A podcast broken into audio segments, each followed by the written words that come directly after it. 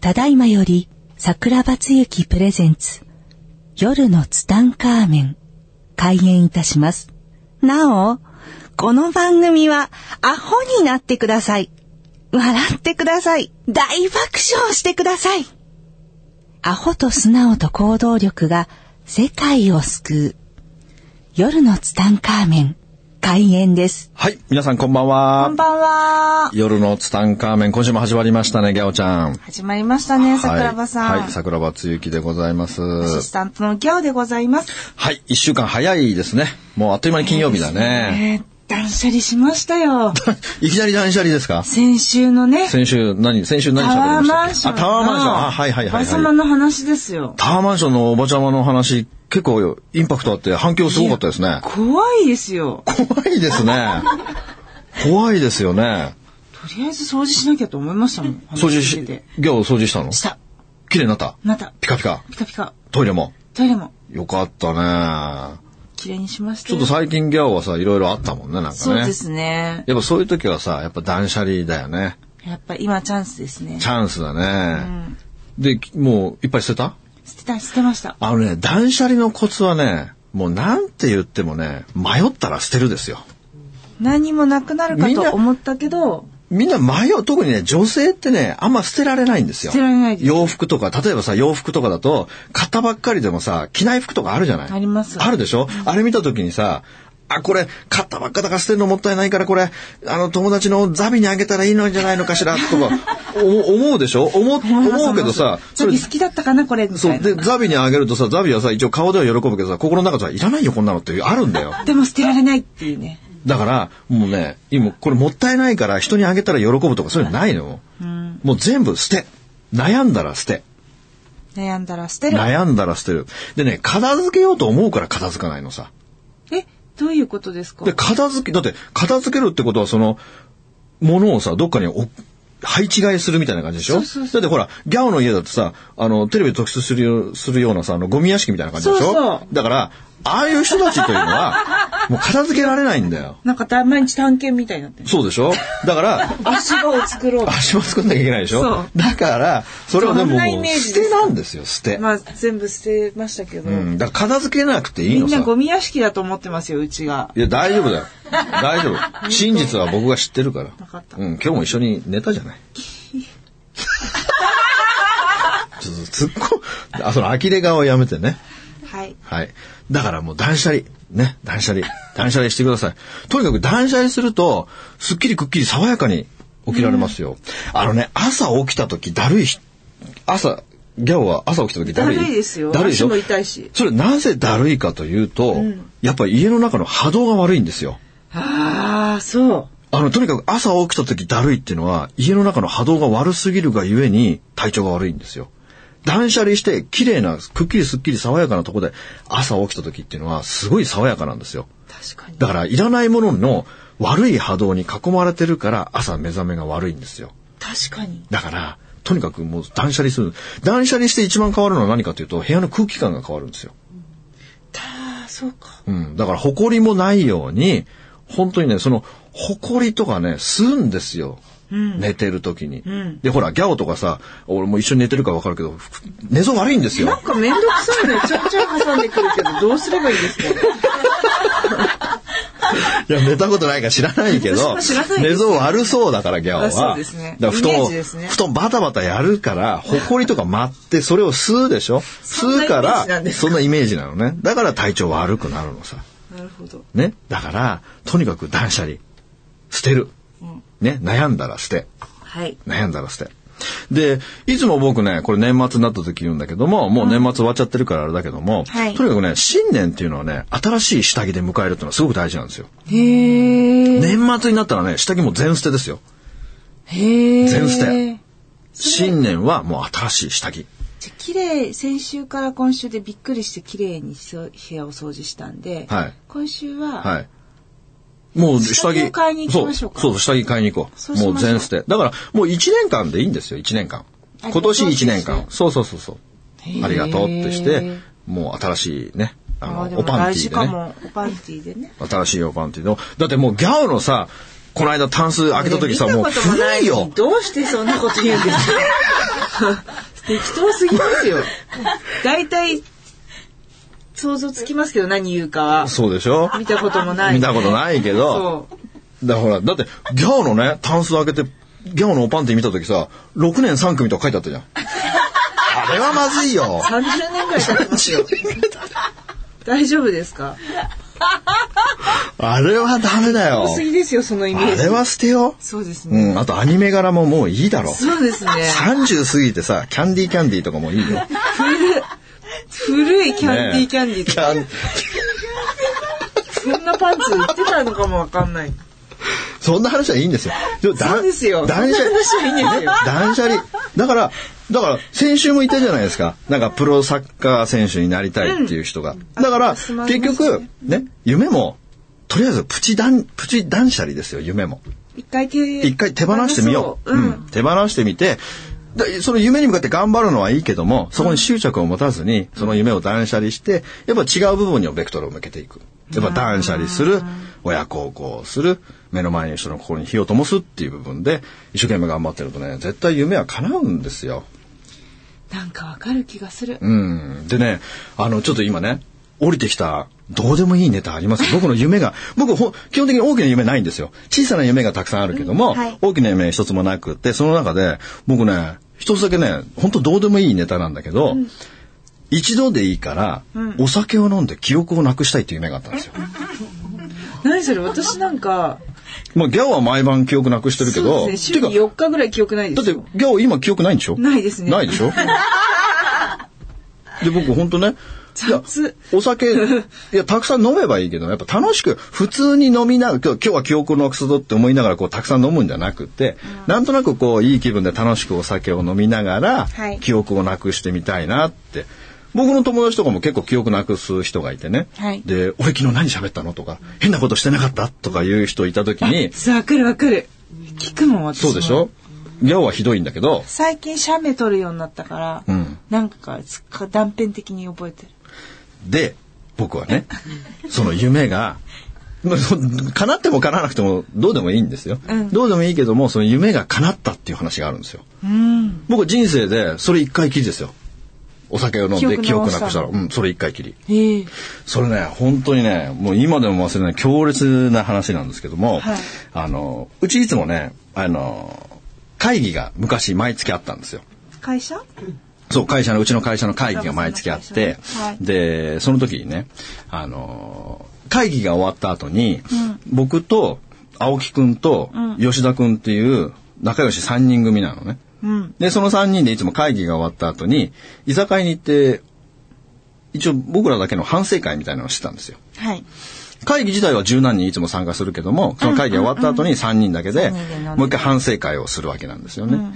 で、その時にね、あの、まあ、そういうことを毎月毎月ししてた時に、はいあの、もうそれ冬だったんだけれども、んあの、あるね、居酒屋チェーン店のね、超有名な、知らない人はいないぐらい有名な、はい。あの、居酒屋チェーン店があっ居て酒屋さんはい、そこに行ったんですよ。うん。で、そこにね、もう冬だから、チゲ鍋をいつも頼んでたのね。あ、うん、鍋食べましょうってそうそうそう。で、チゲ鍋食べてた時にね、その吉田がね、社長、今日のチゲ鍋ものすごくうまくないですかって言うんだよ。うん。で、確かに、あ、美味しいねって、なんかいつもとちょっと味違うよね、なんていう話をして。で、吉田が、そうですよね、なんか今日味がちょっといつもより深いような気がするんです、とか言うんですよ。味音痴なのに何言ってんの、この人とか思いながら、ひどい言われようですね。ででも確かに美味しかったのいつもより、はいい、つもより美味しくて、で3人でそのチゲ鍋を囲みながらパクパク食べてた時に、あの吉田がまた僕にあいつ気が利くからねこうよそってくれるんですよ、はい。よそってくれて食べてたのね、食べてたら歯の奥でねガリって言ったんですよ、うん。えっと思ってなんかかなんか噛んじゃった。なんかでねなんか先の尖ったもんでねその尖った部分がね歯茎に刺さっちゃったんですよ、ええでも、ガーってもう激痛ですよ。で、歯の奥から、それを取り出したんですよ。取り出したらなんかよくわからないけど、なんかこう尖ったものなんですよ。で、もうなんかね、歯茎から出血してるんですよ。痛い痛い痛いですごい痛くて、で、これ、吉田見てこれ、これ何かなって言ったら、吉田が、社長ちょっと見せてくださいって言って、吉田に渡したら、社長、これ、親指の爪ですよっていうの、ええその手の親指の爪。要は爪、わかるでしょ爪切りでパチンって切った時の三日月みたいな形してる、あるじゃないですか。社長、大変です、これは足、あ、手の親指の爪ですって言うんですよ。で、えー、と思って、ー。やだー。で、俺ら3人パクパク食べちゃってるじゃないですか。うん気持ち悪くなっちゃったんですよ。うん。おえってなる。おえってなってきちゃって、で、チゲ鍋が初めに来て、で、料理何も他の料理来てないけど、3人でいつもしこたま食べるもんですから、後から料理がどんどん運ばれてくるんだけども、その時ね、3人ともね、気持ち悪くなっちゃったんですよ。で、で、俺、俺はさ、歯茎に刺さってて血が出てるからすごい痛いわけでしょ、で、痛いしさ、気持ち悪いしさ、何これって思いながら、そしたら、お俺は別に怒ってないんだけど、吉田がものすごいエキサイトしてるんですよ。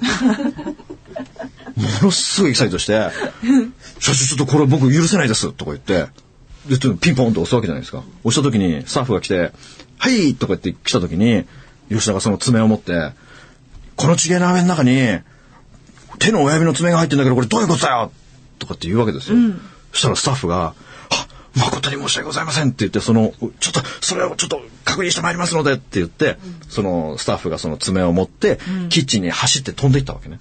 で、その間、僕ら待ってる間に、あの、なんか本当に気持ち悪くなってきちゃって、よくことわざであるでしょお前の爪の赤字でもう煎じて飲みたいよみたいなね。あー、ありますね。あんなのをやった人世の中にいないんですよ。 気持でち悪もい僕ら3人本当に爪を煎じて飲んじゃったん ですよ。リアル。リアルにやってしまってでも、それってなんか、あの、素晴らしい人のうん。爪の赤を飲ませてやりたいわっていう。だって誰の手紙が、っていだうかって、そういうのじゃないいや、です書か。いてあったらいいですよ。これは松下幸之助の親指の爪ですとか書いてあったらいいですよ。ちょっと許せますね。ちょっと許せるでしょだけど誰かわかんないんですよ。で、それをぐつぐつ煮込んでさ、しかもその爪の中に入ってたね、赤とかが、その充満して、だからいつもより味が深いんですよ。そこに来るんです そかうそうそう。だ怖っ。でもさ、3人とも本当に気持ち悪くなっちゃって。そうですねやでだ特に僕ですよ。刺さった。刺さってる、そのもしなんか雑菌があった時に、ああ、怖い。体内に回るじゃないですか。だからすごい嫌で嫌で嫌で嫌で。でも、でもね、僕吉田に言ったんですよ。吉田一人でエキサイトしてたけども、とりあえずこれはね、訳があって、こうなったわけだから、とりあえず受け入れようと。本当ですか本当ですよ。一緒に怒ってたんです怒らないです、怒らないです。本当に怒らないです。そう。だって、もうその時は、もう聖寛さんのとこに行ってたから、怒ることは必然なんですと。だから、ね、すべてのことを受け入れましょうと。もう代償先払いですよと。辛いこと、悲しいこと、理不尽なことは先にあるんですよ。でもそれを受け入れた時に、その後に降りかかってくる現象が面白いんですよっていう話を知ってるから、受け入れ、僕はだから別に、ただ痛かったから、痛かったから、あの、ちょっと嫌だなと思ったのと気持ち悪かったから。だけど、吉田が一人でエキサイトしてたから、吉田いいよと。もう怒るなよ、これは仕方ないんだよって。俺らの普段の行動が悪いから、爪が入ってただけなんだよって言ったんですよ。でも、吉田は納得いかないんですよ。全くいかないいかない。で、武闘派の青木もものすごい怒ってるんですよ。ものすごい怒ってるわけですよ。で、その時 に、怒りそう。 5分ぐらいしたらね、スタッフが吹っ飛んできたわけですよ。でもう土下座して謝ってるんですよ。この度は誠に申し訳ございませんでした。本当に申し訳ございませんでしたって言った時に吉田が、なんで手の親指の爪が入ってるのか説明してくれよってわけですよ。で、吉田怒るなと。怒らなくていい。な。お前そこで怒るな。そしたらそのスタッフが、誠に申し訳ございません。これは手の親指の爪ではないのですって言うんですよ。で、吉田が、嘘つくんじゃねえと。貸してみろって。合わせたらぴったんこなるだろうって言った ら、すいません。実は、それは、手の指ではないんです。足の親指の爪なのですって言うんですよ。もっと嫌じゃないですか。っていうかね、僕が今まで受けてきたインフォメーションの中で、宇宙で一番いらないインフォメーションです。それを言い直す必要性がないんですよ。はい。こっちは手だと思ってるのに、それをダメを押すかのように、悪化しましたよ。足の親指の爪なんです。宇宙一いらないですよ、そのインフォメーション。いらないこんないらないインフォメーションあるない。初めて聞いた。ないよ、世の中にないんですよ。初めて聞きました。初めて聞いたでしょ手の親指でとどめとけばいいのに、足の親指で爪なんでございますとか言うんですよ。ない。その瞬間、吉田吐いたんですよ。ええ困るよね。困りますよ。さすがにね、さすがに、僕もちょっとカチンときましたよ。何って言いましたよ。何聖者桜庭も。いやさすがに、さすがに。びっくりしたんですか温厚な私も、そうですね。ちょっと出てしまいました温ね。厚な感情私がもつい、何って。 っていうか、それ言わなくていいじゃん。いらないいらない本当に、本当に今でもね、彼に聞きたい。なぜ言い直したのって。罪をさ、あの、心に留めておけなかったんですよ。いるんですよ、そういう人。いいるんですよね。素直なんだよね。うんなんか、あんまり頭空っぽなんじゃないんですか。そうなんです よね。まあそれで、な、なんで足の親指の爪がチゲ鍋に入るんですかと。あ、そうそうそうそう。どちょっと忘れてたけど。どうしてどうしてチゲ鍋の中に爪が入るのかってことはこれを厨房で誰かが足の爪を切るんですよほら爪ってわかるでしょ爪切りでパチンってやった時飛ぶでしょ、うん、ぴょんってなっちゃう。飛んじゃった時に僕のチゲ鍋の中に入っちゃったんだよ難しいですね。もうすごいですよもすごい飛んだんですかね。うねホールインワンだよすごい難しいよ厨房で足の親指の爪を切ってたらさない飛んでない飛んでチップインですよ僕のチゲ鍋にねすごいでしょこの確率ってすごいじゃないですかだからちょっとなんで足の親指の爪が入るんだなんでだってことでさ詰め寄るわけじゃないですか爪だけにさえ、ダジャレ 爪だけに。いやそのとそうしたらすいませんダジャレですかでもいいいいんですけどだからまたそのスタッフがまた厨房に消えていくわけですよ、この時に3人でさ本当に気持ち悪くなってしまって、で料理もさ次から次へと運ばれてくるんですよ、だけどもう食べることができないんですよもう気持ち悪くてちょっと怖いですね。怖いですよもうだってサラダとかもさまた小指の爪とか入ってそうじゃないですかてか探したらさなんか全部もう足もう人差し指が全部コンプリートしそうじゃないもうなんか爪が、疑心暗鬼の塊そうそう、だみかたらいもにうなってる絶対食べれない。絶対食べれなくなっちゃって、で、もうテーブルの上はさ、料理でいっぱいになるけれども、あのー食べることができます。で、5分ぐらいしたらまたスタッフが、店長みたいなのが吹っ飛んできて、いや、この度は誠に申し訳ございませんでしたと。で、本当に、えー今後このようなことがないようにしますとか言うんですよ。んだけど、いや、厨房で爪を切ってたんですかって言ったら、いや、爪を切ってる人間は一人もおりません。じゃあ、なんでこの中に、チゲ鍋の中に爪が入るんですかって言っても、その原因をこれから追求させていただきますので、本当に申し訳ございませんって、丁重に謝るわけですよ。うんで、吉田もものすごいエキサイトしてるわけですよ。もう吐きながら。 もうゲロ吐きながかわら、いそね、う怒って怒りながかわいそら、で、で、まあ、まあ、吉田、まあ、吉田落ち着けと。吉田落ち着けと。ほな、怒るなと。もういいじゃないか。もうとりあえず帰ろうって言って、もうそこ帰ったんですよ。で、帰った時に、僕当然、タダだと思ったんですよ。うん。タダだと思って、タダだと思ったらね、お金請求されて1万何本僕払ったんですよ。でもその時やっぱ受け入れようっていうのがあるんですよ。何があっても受け入れようっていうのがあるから、その時ね、祭りしてたらね、祭り歌いながらお金払ってると思うけど、その時もすごい納得いかなかったけれども、でもこれは試されてるからって言って、自分の中で受け入れて1万2千円ぐらい払って、で、家に帰ったんですよ、気持ち悪いまま。でね、家に帰ったらね、なんかだんだんだんだんね、その時は受け入れてたんだけども、家に帰ったらなんかね、怒りがこみ上げてきたのね。いや、受け入れらんない ですよ。いや、今だったら受け入れられるけど、当時はまだ若かったから。あそううん、まだ8年ぐらい昔の話ですよ、もう。祭りスキルもまだなかった。祭りスキルないよね。だから、家に帰った時にね、ついついね、あのー怒りがこみ上げてきて、ちょっとどうし、なんかちょっと、やっぱり納得いかなくなってたんだよ ね。そのお金、なんでお金払おわなきゃいけない金ですよね。そうそうそう。でもこの、だからあの、あ普通だったらね、うんすいません、料金はいただきませんですうんなね。るこれはなる申し訳ない、この今回のお詫びでとかってね、なんかこう、食事券とかもらえるそうでですねしょ普通そんな感じでしょ、だけども、やっぱり1万2000僕払っちゃったもんだから、これはちょっと文句という感じではなくて、実はこんなことがあったんですと。うん。で、チゲ鍋頼んだら、チゲ鍋の中に足の親指の爪が入っていましたと。うん。で、その原因を追求していただけませんでしょうかという、丁寧な文章でそれを本部にメールしたんですよ。うん。クレームではない。クレームなんか怒ってる感じは出さないんですよ。そう怒ってる感じだった実際たにだ入ってましたもんね。実際に入ってたっていうのは、その実際の話を乗っけただけであって、自分の感情は全く書かずに、こんなことがあったんですよ。あの、原因を追求してくださいね。っていう話でメールをしたわけですよ。そうしたらね、そのスタッフはね、すぐにね、飛んできたんですよ。なんかね、その、エリア長みたいな人が来たんですよ。エリア長みたいな人が来て、で、なんかね、箱菓子とね、その、剣を持ってきたんですよ。うん。で、剣を持ってきて、で、これどうぞおお納めくださいとか言われたんですけど、いやいや、僕はこういうのが欲しくて言ったわけじゃなくて、なぜ爪が入ったのかっていうその原因を知りたいんですって、爪が入ってるってことは、誰かが足の親指の爪を切ってたわけですよねって。だから、えー厨房でそういう、僕もほら、あの、レストランにね、4年ぐらいいたから、よくわかるわけですよ。そう厨房で爪切る人間なんかいないんですよ。だから、なんで、なんで、なんでそういうことが起きるのかっていうことを追求してくださいって言ったら、わかりました。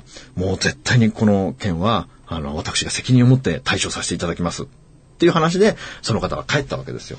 はい。で、帰って、で、その日にね、もうすぐまた電話、あ、電話来たね。またその人ピンポンって家まで来たんですよ、わざわざ。わざわざ来て、申し訳ございませんと。原因を追求することができなくなりましたって言うんですよ。うん。どうしてですかって言ったら、お店の人間がその爪を捨ててしまいましたって言うんですよ。証拠隠滅ですよ。捨てますけどね。いやいや、原因追求、だって原因追求してねって言ったんだから、捨てないでしょ。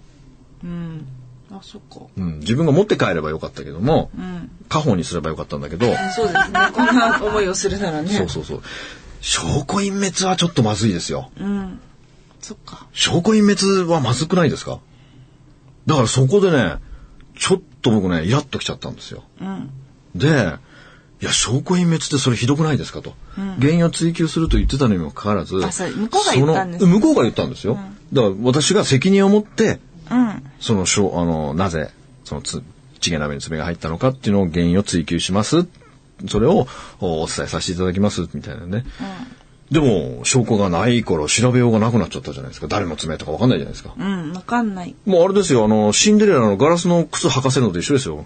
一人一人厨房の人間、その爪合わせればいいんですよ、みん な。ぴったり合えばさ、あ、この人だ、みたいな。シンデレラですよ。チゲ鍋版シンデレラですよ。ダメ、これ。ダメ。ダメ。で、それでね、こうして、僕納得ちょっといかなかったんですよ。ちょっと若かったからちょっと怒っちゃったんだよね。うん。で、その、あなたじゃ拉致が開かないから、ちょっとあなたの上の人間を、と話がしたいって言ったら、実はさ、あれエリアマネージャーがいて、エリアマネージャーだけでそのクレームが止まらないと、ものすごい怒られるんだよね。ああ、そうですね。そういうもんですそよ。こで問題を抑えとかいけないのに、そこからもっと上にもっと上に行ってしまうとダメなんですよ。絶対ダメなんですよ。だから、もう、もうどうか、どうかお気持ちをおさお納めくださいっていうわけですよ。うん。いや、それは無理ですよと。証拠隠滅までされて、それは無理じゃないですかって。ちょっと逆の立場になって考えてみてくださいよって。もしあなたが足の親指の入爪がね、入ったチゲ鍋あなた食べれますかって言ったら、私は絶対食べれませんって言うんですよ。うん。でそうでしょって。だからその原因を追求するための爪がないって、それはまずいじゃないですかっていう話をした時に、桜庭様、桜庭様、あの、もうすぐ忘年会ですけど、どちらで忘年会やられますかって言うんですよ。うん。で、いや、忘年会やる予定はあるけども、いや、オタク以外のところでやると思いますよ。いや、絶対そうですよ。そうですよね。そしたら、桜様の会社の忘年会をぜひ我が社でやらややらしてくださいと。その時、あのーもう何人来られても構いませんと。その費用は全部私の会社の方で持ちますので。って言うんですよ。うちの社員すごく多いよ。大丈夫でございます。貸し切りでも大丈夫でございます。で、うちの社員その時10人ぐらいなんですよ。10人ぐらいいたんだけど、うちの社員50人ぐらいいるけど大丈夫かなって。大丈夫でございます。もう友達も呼んだんですよ。で、そこの総動員、総動員。総動員でそこの居酒屋で忘年会やることになったんですよ。で、その時に全部タダなんですよ。うん。もう飲めや、歌え や、食べろや、飲め大や、騒ぎ歌いやでしただか。けどみんなに、チゲ鍋だけは頼むなよって言ったんですよ。チゲ鍋は危険だぞと。 トラウマです。トラウマ、トラウマですから。で、もう本当に高いものから片っ端から頼んでいったんですよ。うん。で、その時に、あのー日本酒をね、ガボガボ飲んだんですよ。うん。ガボガボ飲んだら、気がついたら、家の台所で寝てたんです よ。夢が叶ったんですよ。親指の爪でだいぶ忘れてましたけ ど。そうなんでこの話に夢なったがかという叶っとた、話だ。夢が叶ったんですよ、うこわれびっで。くりした。突然ね、夢はどっから叶うかわからないんですよ。いつ、どっから夢が叶うかわからないんですよ確かに。そのちげ鍋の爪が入ってたおかげで、僕の小さな小さな夢が叶ったっていういや話ーなんです忘よれ。てましたよ最初確かそんなこと言ってましたねそうなんですよ。だからその話に繋がってくる。だから、あーびっくりしただから、その夢、ね、いろいろあるけれども、はい一回それを手放してみて、違うところにベクトルを向けていれば、必ず奇跡が起きるんですよ。それも、やっぱり、理不尽なことが最初に起き、起きた時にそれを受け入れるかどうかという部分ですよね。すごいテストケースでしたねすごいテストですいやよー。でも、あのね、そんなことでも、本当に、あの、腹を立つで怒ったわけではないので、まあ、その部分でね。もう普通怒るよね。だってギャオなんか多分発狂するでしょ発狂しますねねえ。